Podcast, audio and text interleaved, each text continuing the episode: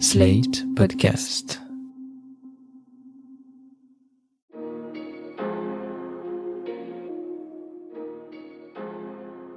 Bonjour et bienvenue dans Le Monde Devant Soi, le podcast d'actu international de Slate.fr. Je suis Christophe Caron et je suis en compagnie de Jean-Marie Colombani, directeur de la publication de Slate. Bonjour Jean-Marie. Bonjour Christophe. Et d'Alain Frachon, éditorialiste au Monde et spécialiste des questions internationales. Salut Alain. Bonjour Christophe. Avec nous au téléphone, Olivier Biffaut, journaliste politique et collaborateur de Slate. Salut Olivier. Bonjour Christophe. La gifle ingouvernable, le désaveu, privé de majorité, vote sanction, claque cinglante ou l'impasse, la défaite de la majorité présidentielle faisait la une ce lundi 20 janvier de la presse quotidienne régionale et nationale. Si le parti d'Emmanuel Macron arrive en tête en nombre de sièges de ces élections législatives, il est vrai que le président se retrouve dans une position délicate, très délicate, sans majorité absolue, avec un nombre de députés record pour le Rassemblement national et avec une gauche qui, si elle n'a pas réalisé la perte performance qu'elle attendait, a repris tout de même quelques couleurs.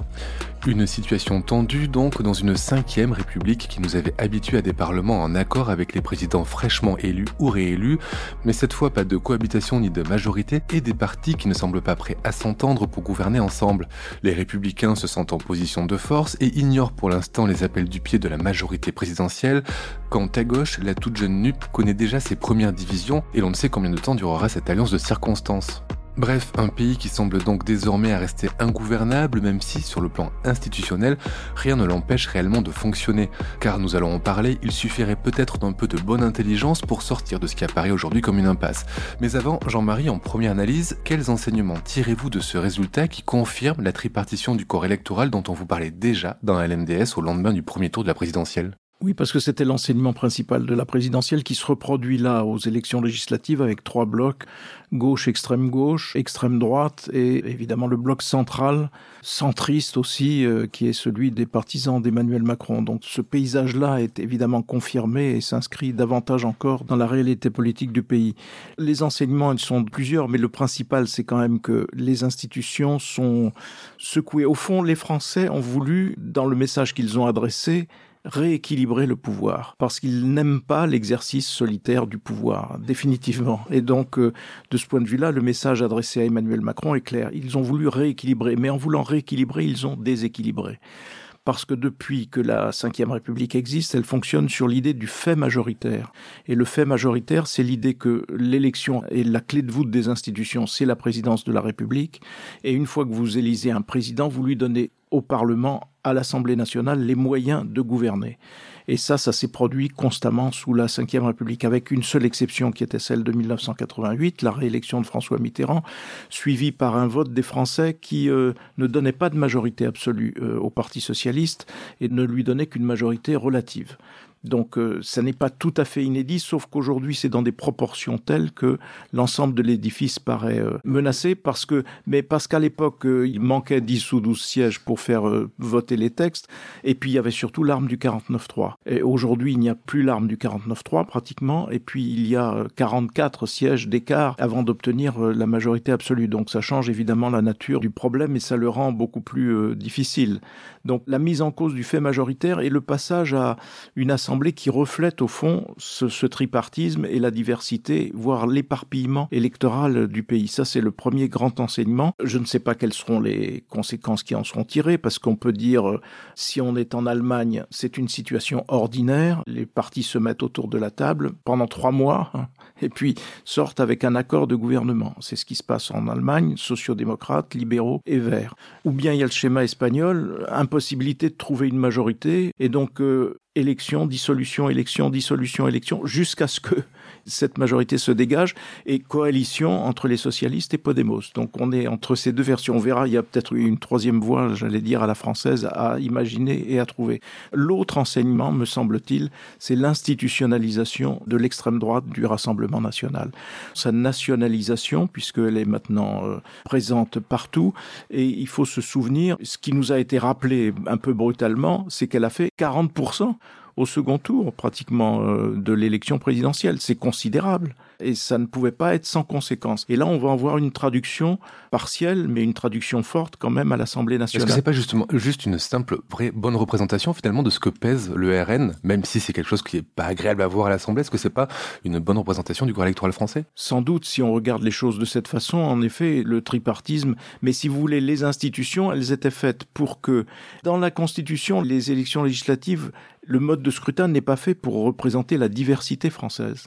Il est fait pour donner de l'efficacité au pouvoir exécutif et s'assurer que le pouvoir exécutif n'est pas entravé par les partis précisément. Donc c'est là qu'on change de système, on revient à une vision plus parlementariste des choses, par nécessité.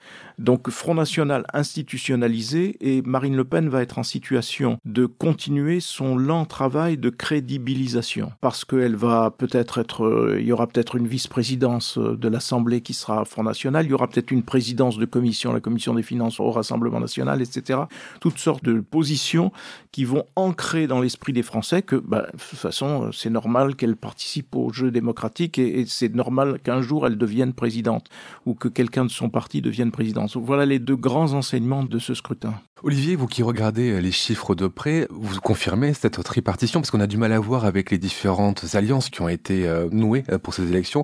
Ce qu'on a vu dans les urnes euh, au lendemain de la législative confirme la tripartition qu'on a vue au lendemain du premier tour de la présidentielle Oui, tout à fait.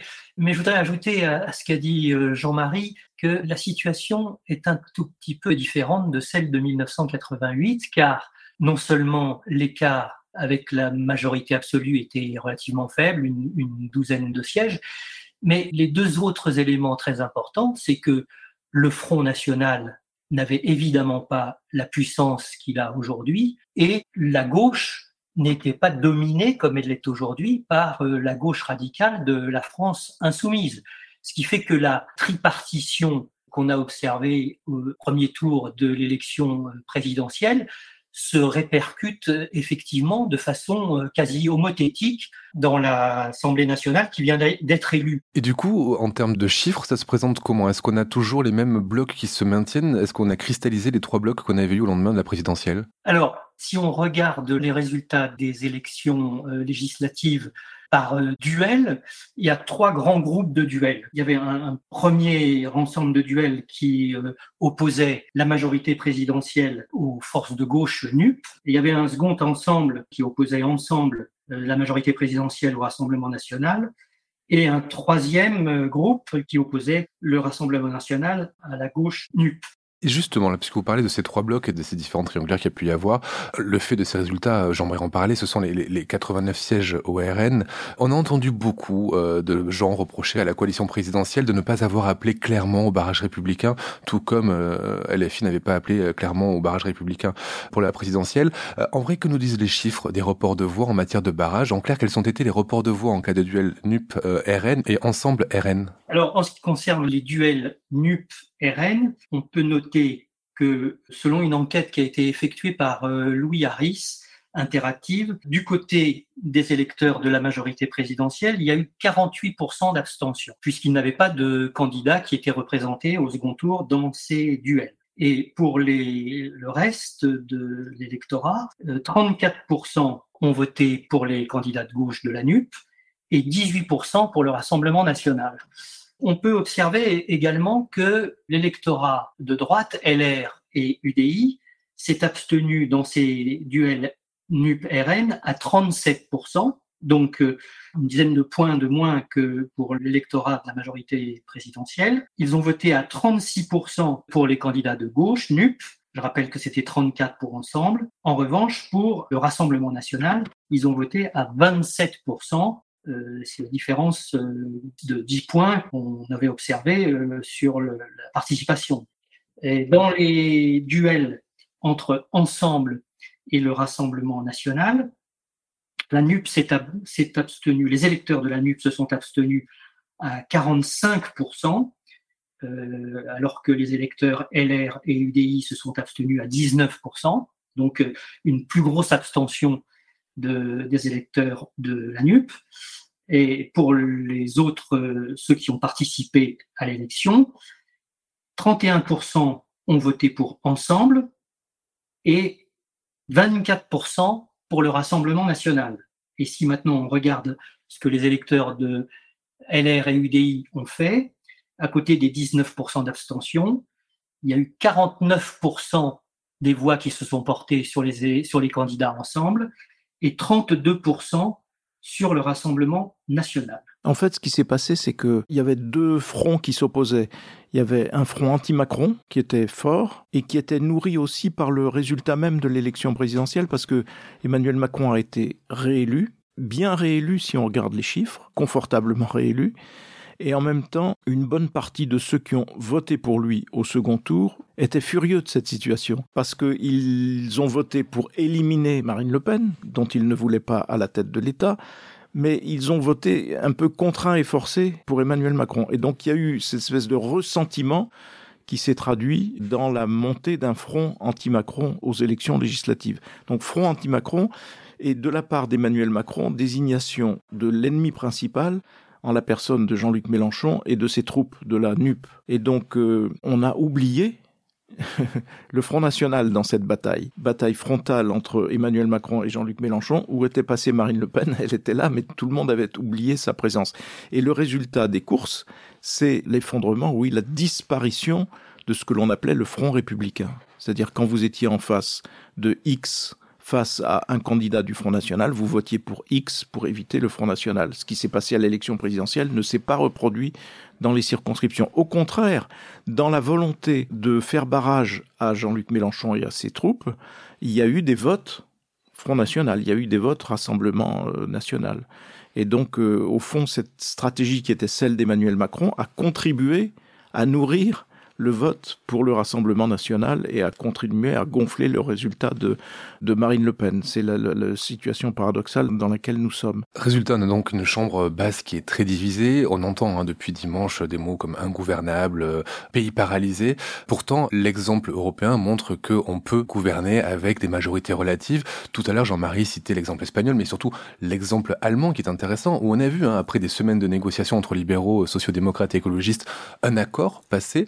Est-ce que ça marche finalement en Allemagne avec le recul depuis la fin de, cet accord, Alain? Et surtout, est-ce que c'est quelque chose qu'on peut imaginer en France ou est-ce que ce n'est vraiment pas dans notre culture? On a une situation euh, institutionnelle, je dirais, qui ne correspond pas à la toile de fond idéologique française. C'est-à-dire qu'en principe, ça devrait pouvoir marcher.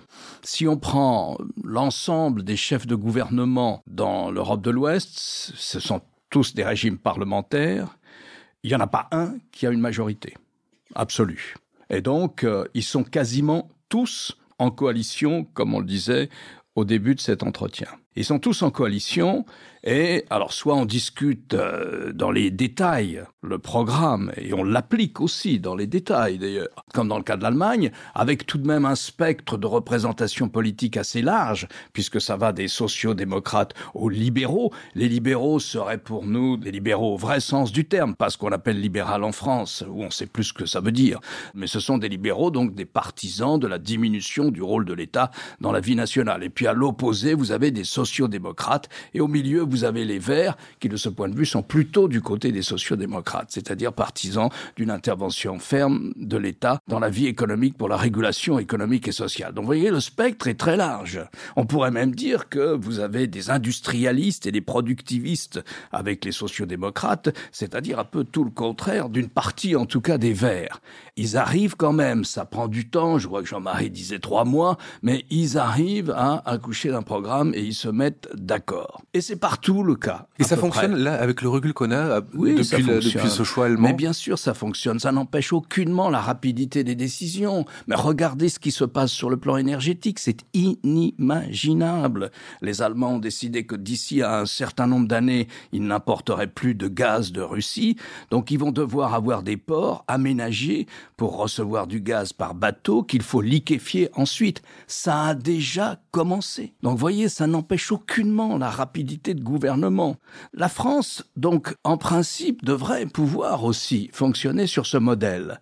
Sauf que, à la grande différence de quasiment la majorité de nos voisins européens, nous avons les deux blocs qui sont des blocs, même si on refuse de les qualifier d'extrémistes. Mais prenez la politique étrangère que prône ou européen que prône le Front National et prenez celle que prône le euh, la France insoumise. La France insoumise, c'est-à-dire une contestation radicale des deux principales alliances de la France, qu'il s'agisse de l'Union européenne ou de l'OTAN. C'est une contestation radicale, contestation qui naturellement se traduirait au bout de 6, 8 ou 12 mois, sauf à abandonner le programme, bien sûr. Hein, on a connu ça avec la gauche dans les années 80, 83, sauf à abandonner le programme, cette contestation se traduirait par une sortie de la France de l'euro, donc une explosion de la zone monétaire commune. Autrement dit, ce sont des tremblements majeurs que ces partis prônent, sans le dire, en le cachant, mais enfin c'est quand même assez clair. Nulle part ailleurs il n'y a ce type de bouleversements aussi radicaux proposés aux électeurs dans l'ensemble du continent européen. Cette situation me fait plutôt penser à celle des États-Unis. où Vous avez un parti qui s'oppose de manière obstructionniste. On appelle ça le nihilisme au Congrès, le nihilisme parlementaire. Mais lorsque vous écoutez certaines déclarations de la France insoumise, eh bien, hier, dès hier, c'était il pourra pas gouverner, on va le bloquer partout, il ne pourra rien faire, en attendant même de savoir ce qu'il peut proposer. Après tout, il pourrait proposer des mesures qui plairaient à la France insoumise. Même vocabulaire du côté du Front National, même vocabulaire de la part du chef du groupe parlementaire LR, si je ne me trompe. Pas question d'être la route secours ou de faciliter les choses à la majorité macroniste. Est-ce que c'est pas un effet de manche, ça, pour justement se positionner et puis après négocier quelque chose? Hélas, je ne le crois pas. Parce que c'est une vieille tradition française, qu'avait d'ailleurs reprise François Mitterrand. Quand on est dans l'opposition, on s'oppose sur tout, y compris la météo. Rien de ce que fait la majorité n'est bon. Rien de ce qui sort de l'Élysée n'est bon. On s'oppose sur tout. Autrement dit, nous avons une sorte d'arrière-fond idéologique qui nous empêche de faire fonctionner une situation institutionnelle qui pourrait fonctionner. C'est particulièrement flagrant avec le patron en effet des LR Christian Jacob, qui euh, nous dit euh, on est dans l'opposition, on le restera. Pour justifier son attitude, il dit qu'ils sont contre les magouilles. C'est-à-dire que en France, la recherche d'un compromis, ce qui est l'essence même de la démocratie et l'essence même de la vie parlementaire, normalement, ça devient une magouille. Donc euh, on ne peut pas mieux décrédibiliser sa propre action ou sa propre existence. Et après, les mêmes vont se plaindre du taux d'abstention. Les mêmes vont dire euh, c'est dommage, il faut réhabiliter la vie démocratique. Mais ils la détruisent eux-mêmes avec ce genre de propos. C'est ça qui est absolument affligeant. Mais je ne pense pas que ça puisse changer. Et en tout cas, pas pour le moment. C'est d'autant plus absurde que si vous regardez les LR, et En Marche, alors ça va plus s'appeler En Marche à partir de, de, de quand? C'est Renaissance. Ce sera, Renaissance. Bah, euh, bon, euh, pour le moment, c'est En Marche arrière. Hein. Il n'y a pas de différence idéologique forte bah entre les LR et ce que proposait Emmanuel Macron. Il y a même zéro différence, ou pratiquement zéro différence, d'autant que Macron s'est rallié à la principale proposition de la droite, qui était la retraite à 65 ans. Donc euh, on est dans l'absurde complet. Euh, voilà, et donc on est condamné à ce, à ce paysage. Je ne sais pas si Olivier partage ce constat un peu pessimiste. Je serais un petit peu moins pessimiste que vous parce que je pense que par la, force des choses, ils vont être obligés de s'entendre à un moment donné. Selon différents scénarios, on exclut évidemment un accord de gouvernement. Euh, celui auquel on pense, évidemment, c'est celui qui pourrait lier ensemble et les LR. Je crois que LR n'a pas vraiment intérêt à jouer cette carte-là parce que dans pas mal de circonscriptions, ils sont talonnés par le Rassemblement national. Et donc, euh, en cas de dissolution future, ils paieraient très cher cet accord de gouvernement.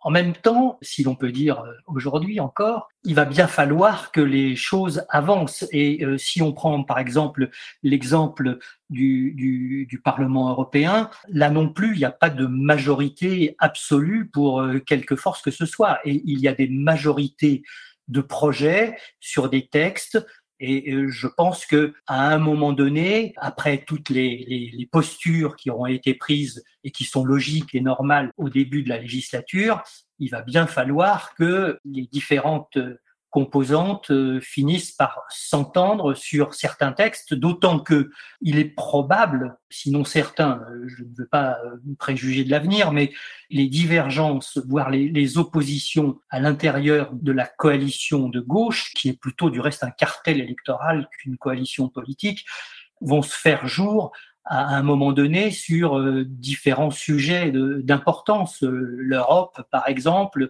est un sujet de, de, conflit entre les différentes formations de la NUP. Et, et, dernier élément, à mon sens, si en tout cas la gauche et LR jouent l'obstruction en permanence et empêchent les choses d'avancer, l'électorat et l'opinion publique euh, finira, un, par se lasser et deux, risque de le faire payer euh, à ceux qui se seront euh, opposés systématiquement à tout. Si on va vers une, une dissolution qui n'est pas du tout d'actualité aujourd'hui, mais euh, qui pourrait être un cas de figure envisageable si l'obstruction perdurait et s'installait pour une durée longue. Juste pour ajouter à ce que disait Olivier, on va savoir très vite si, comme la Première ministre propose, euh, Elisabeth Borne, des ce qu'elle appelle des majorités d'action. Et elle dit, il y a un test qui va venir tout de suite, c'est que le gouvernement a préparé une loi de soutien au pouvoir d'achat pour lutter contre les effets les plus euh, néfastes de l'inflation, qui est toujours un impôt sur les pauvres, puisque tout le monde est pénalisé au même tarif, au même taux, 8%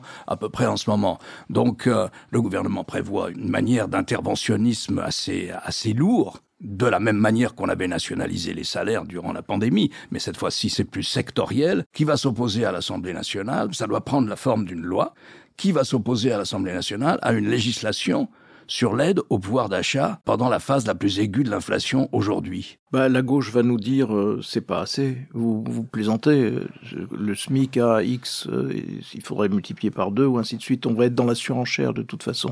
On est déjà dans la surenchère puisque les partisans de Jean-Luc Mélenchon ont annoncé une motion de censure alors que l'on ne sait pas quelle sera la composition du gouvernement, puisqu'elle va changer. La première ministre reste en place, ça c'est assez clair, mais la composition du gouvernement va changer.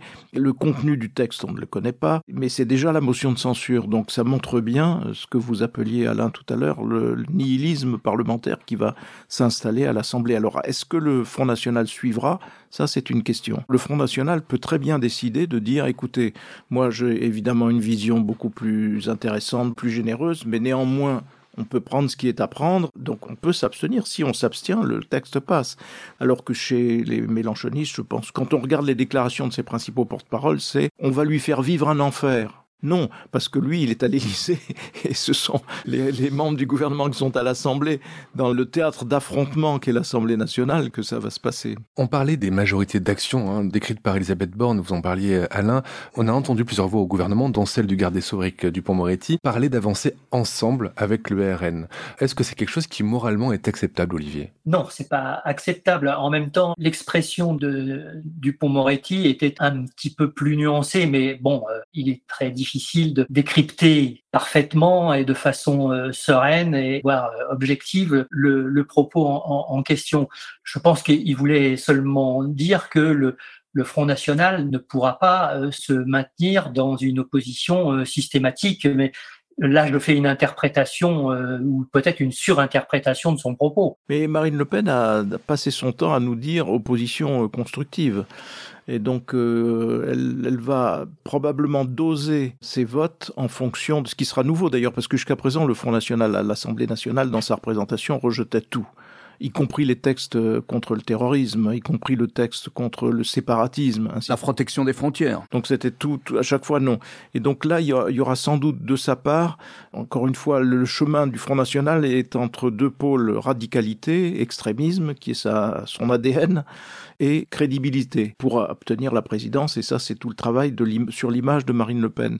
Et donc, euh, elle aura intérêt, pour poursuivre sur le chemin de la crédibilité, à montrer que ils n'incarnent pas le désordre, qu'ils n'empêcheront pas d'avancer sur tel ou tel point si tel ou tel point rejoint les préoccupations d'une majorité de Français. Je rappelle juste que Céline Calvez, qui est députée à l'REM, a répété hein, que quand euh, la majorité présidentielle aurait besoin justement d'une majorité sur certains textes, si c'était bon pour euh, les Français, ils iraient chercher les voix du Rassemblement national.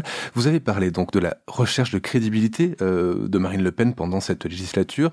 Moi, ce que je me demande, c'est si justement l'exercice du pouvoir par de nouveaux euh, députés Rassemblement National ne peut pas changer la pratique du pouvoir du RN. Qu'est-ce qu'on observe, Alain, à l'étranger quand des droites comme ça, extrêmes, sont arrivées au pouvoir? Est-ce qu'elles ne sont pas un peu rentrées dans le rang en exerçant le pouvoir? Oui, c'est une question que je voulais poser à Olivier et à Jean-Marie. Est-ce qu'il n'y a pas un nombre de députés quand vous avez un certain nombre, quand vous sortez d'une représentation marginale, est-ce que euh, ça ne vous recentre pas mécaniquement? Autrement dit, il y aurait une relation entre votre positionnement politique sur le spectre droite-gauche et euh, l'ampleur de votre représentation à l'Assemblée nationale. Donc ça, je ne sais pas. Oui, on a assisté à ça, et notamment en Italie. Notamment, des partis ont évolué principalement sur la question européenne, des partis qui étaient des partis euh, qui se présentaient quasiment ouvertement dans l'héritage de fascistes des années 30, de Mussolini, qui ont évolué vers la droite. Mais il y a peut-être une singularité italienne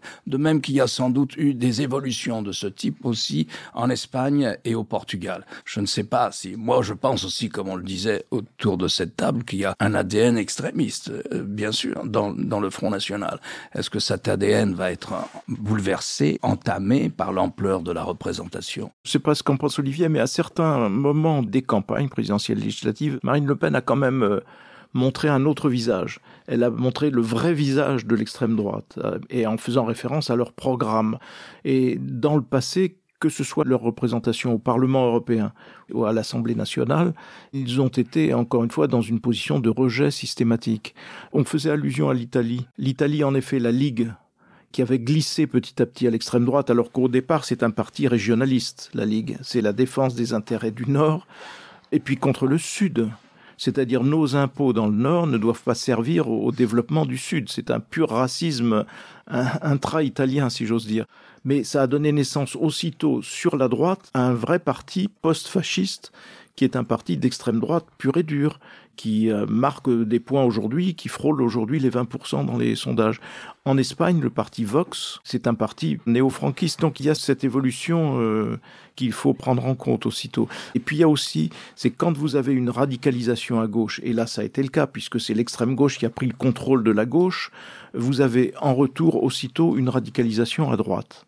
Rappelez-vous la victoire de François Mitterrand, 1981, c'est un programme radicalement à gauche qu'il applique, et en 83, ressurgissement du Front National qui va ensuite ne plus interrompre son développement. On peut noter aussi, je crois, que la banalisation du Rassemblement national a beaucoup servi Marine Le Pen elle peut considérer que sa stratégie qui consiste soit à se faire un peu oublier, soit à arrondir les angles, soit à tendre la main euh, en permanence à un électorat LR qui lui est de plus en plus euh, favorable. On, voit ça dans les reports de voix. Tout ça lui, a été extrêmement bénéfique. Je me permets quand même de noter la mine réjouie de Marine Le Pen annonçant qu'elle euh, allait disposer d'un groupe de près de 90 députés à l'Assemblée nationale tranchait terriblement avec euh, la mine plutôt déconfite qu'elle avait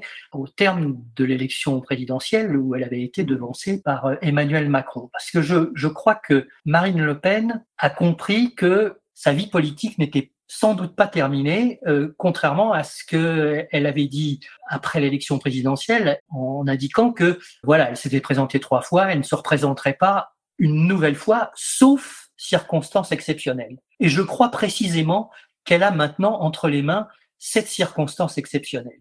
Pour finir, euh, notons quand même l'échec euh, du parti Reconquête d'Éric Zemmour qui tentait justement de faire une OPA sur l'extrême droite euh, détenue par Marine Le Pen jusqu'à maintenant. on peut penser que pour lui, pour le coup, la carrière politique s'est terminée. Merci beaucoup Olivier Biffaut pour ses commentaires et ses chiffres. Merci Alain, merci Jean-Marie. Alain, je rappelle votre chronique chaque jeudi dans Le Monde et sur le monde.fr. Jean-Marie, je rappelle votre participation à l'émission politique chaque jeudi aussi sur France 24. Merci messieurs et à vendredi. Au revoir Christophe. Au revoir Christophe. Merci Christophe. Retrouvez le monde devant soi chaque vendredi sur slate.fr, votre plateforme de podcast préférée.